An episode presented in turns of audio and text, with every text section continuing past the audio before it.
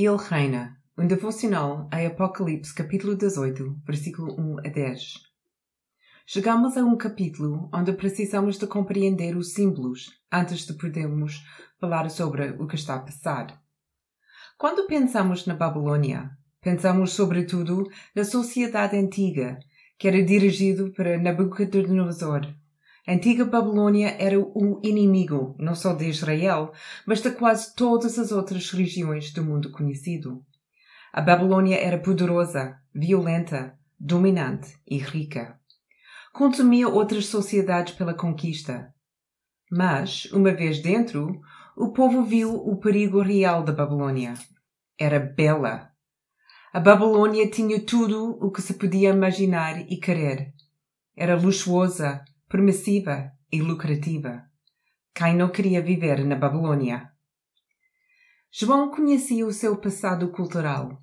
Lembrou-se de como a Babilônia tinha conquistado Jerusalém, tinha tomado o melhor de tudo e de todos, e tinha-os tornado seus. João compreendeu que a Babilônia que viu à sua frente no capítulo 18 não era a antiga Babilônia, mas uma outra Babilônia uma que se parecia muito com Roma. Na verdade, a Babilônia é cada cidade ou cultura que demonstra estas sete qualidades. Deixa Deus de fora e promove todo o tipo de sexualidade, injustiça, consumismo, violência, engano e idolatria. O que João começou a compreender é que cada geração tem a sua Babilônia e é tão destrutiva, cruel e anticristo como a antiga Babilônia. Compreende agora porque é tão difícil ser um discípulo nos dias de hoje? Estamos constantemente sob a pressão da Babilônia. Estamos debaixo desta pressão quando estudamos ou, ou quando somos entretidos e trabalhamos em empresas, hospitais e escolas da Babilônia. E não és só tu e eu. Ela cavalga nas águas, nos povos e as nações. O mundo está a viver a Babilônia. Não podemos escapar à Babilônia.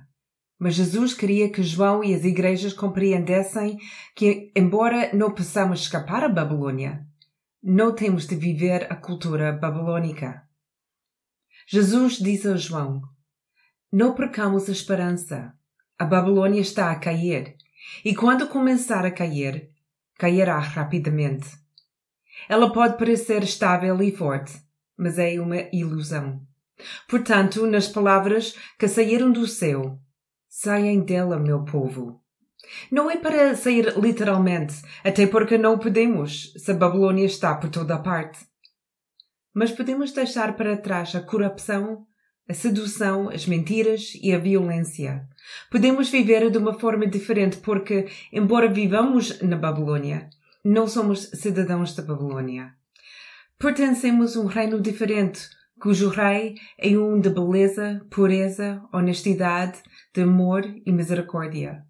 Assim, embora possamos viver na, Babilônia, vamos mostrar à nossa sociedade como viver de forma diferente, demonstrando mais o amor, compaixão, graça, verdade e santidade.